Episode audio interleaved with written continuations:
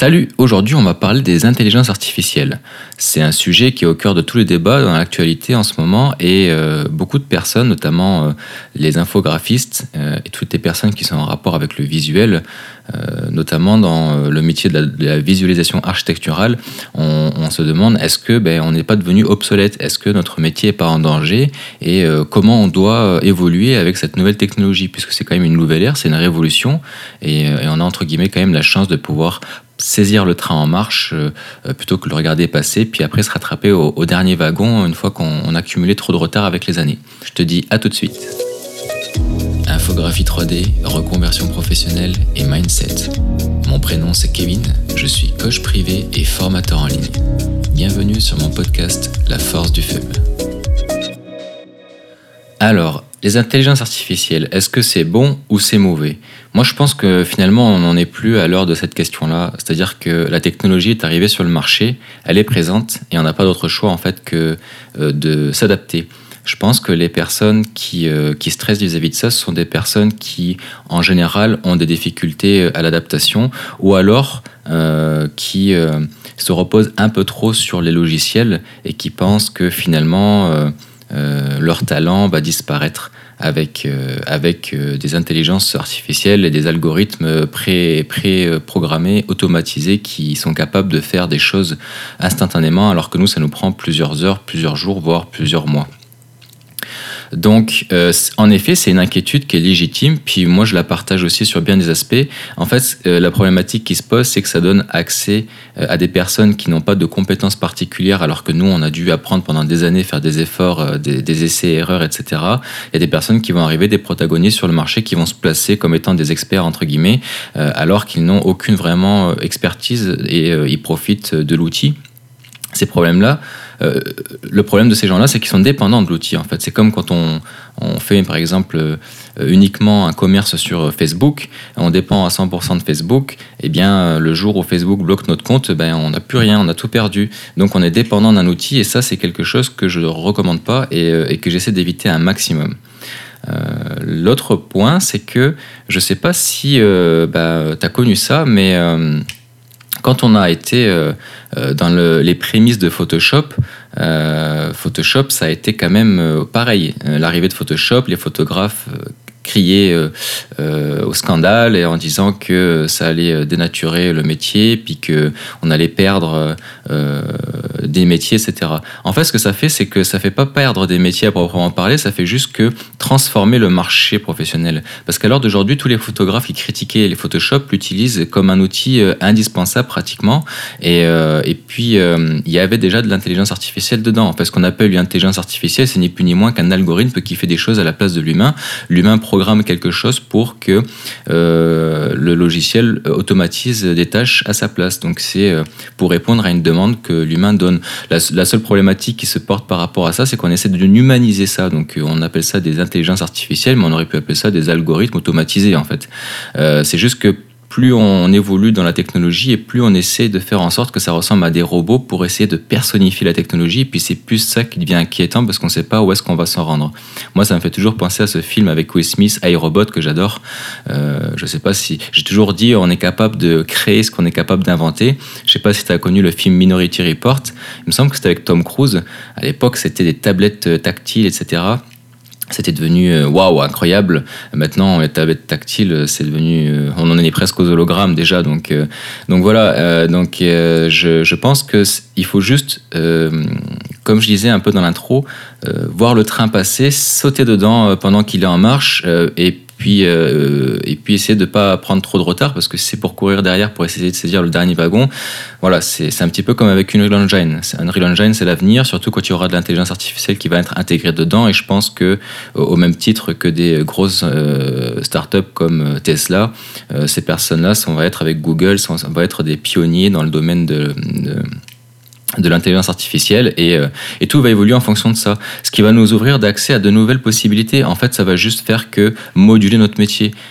si jamais tu, tu, vois maintenant, il y, a toujours, il y a des nouveaux postes de prompteurs qui sont apparus, donc c'est devenu un métier. Donc, en effet, les rédacteurs peut-être perdent leur légitimité, entre guillemets, parce que de plus en plus, les IA vont devenir performantes et de plus en plus, les lacunes vont être comblées à un point qu'elles seront capables de faire aussi bien, voire mieux que l'homme.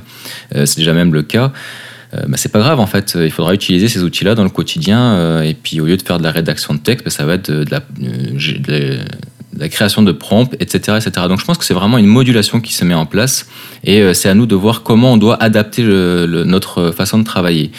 tu vois, le, truc qui se passe, c'est que souvent quand on est dans une zone de confort et dans une routine régulière, on a du difficulté à laisser des nouvelles idées arriver. Hein. Je pense que tu as dû en faire l'expérience, toi, quand tu arrives dans une entreprise, que ça fait déjà une coupe d'années que le, boss et les équipes de travail fonctionnent d'une façon. Si toi, tu arrives avec des nouvelles idées, il y a beaucoup de chances pour qu'on te regarde comme un alien au début, donc euh, voire même pendant longtemps. Et parfois même, on n'écoute jamais tes idées, en fait, jusqu'à ce qu'à un moment donné, bah, tu les mettes en application, puis tu te rends compte que bah, ça marche pour toi, donc euh, les collègues de travail s'y intéressent, puis après, ils font Ah, bah, c'est pas fou, bah, finalement, machin, bah, ça prend un temps, le temps que la graine soit plantée dans l'esprit, puis qu'elle germe, et que les gens commencent à se rendre compte qu'en effet, il y a un intérêt, que ce que tu dis, c'est pas toujours de la merde.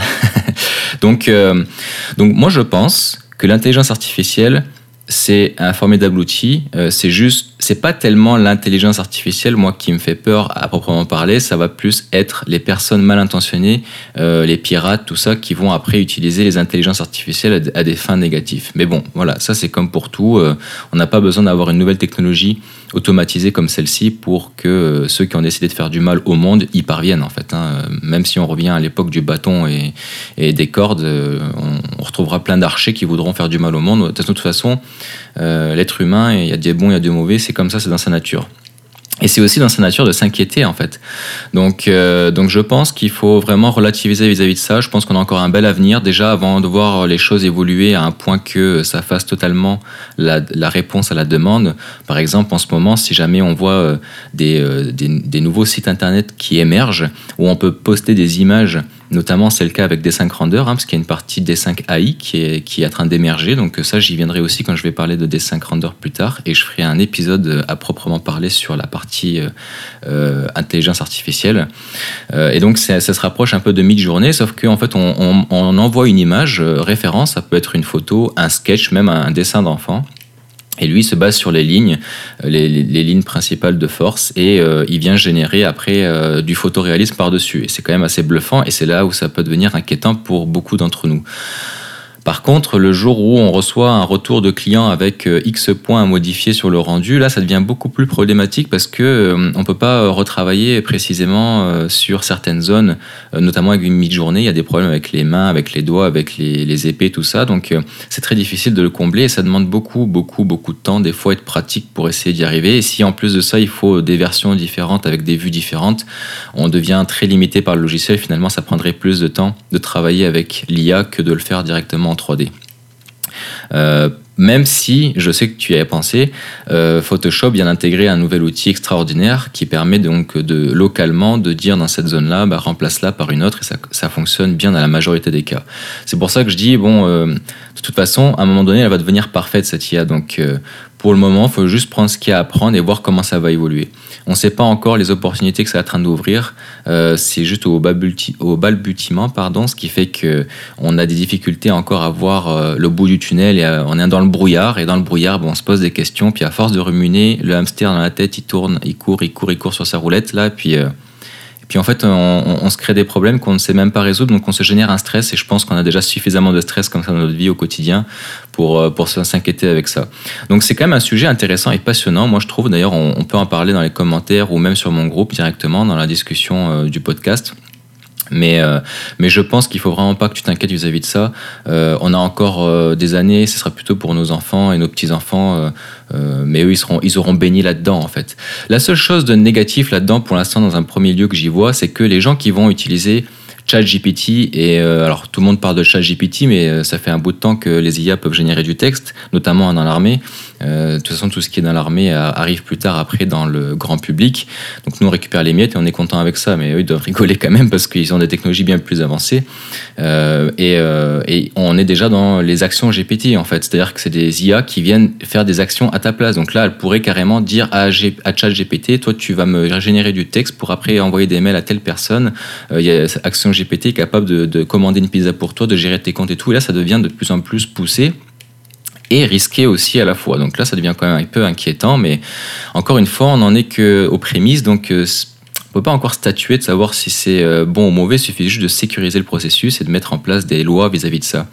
Ensuite, la problématique principale pour moi, c'est plutôt au niveau de l'éducation. Parce que euh, quand on, réalise un problème ou qu'on effectue des cours, souvent on s'en fout, ça va pas devenir notre métier, mais ça nous développe des capacités d'intelligence et de motricité, etc., qui nous permettent d'évoluer et puis de, de, devenir plus efficaces et, et universels dans plusieurs domaines. Le problème, c'est que maintenant, ça va créer des générations de feignants euh, qui vont utiliser ChatGPT pour essayer de faire des rédactions de texte ou. Euh, ou autre. Euh, et, euh, et, donc, euh, à l'époque, bah, quand on devait faire un exposé, on allait sur Internet, on récupérait telle ou telle information, après on devait noter les trucs, et puis on faisait son exposé devant la classe, et puis voilà.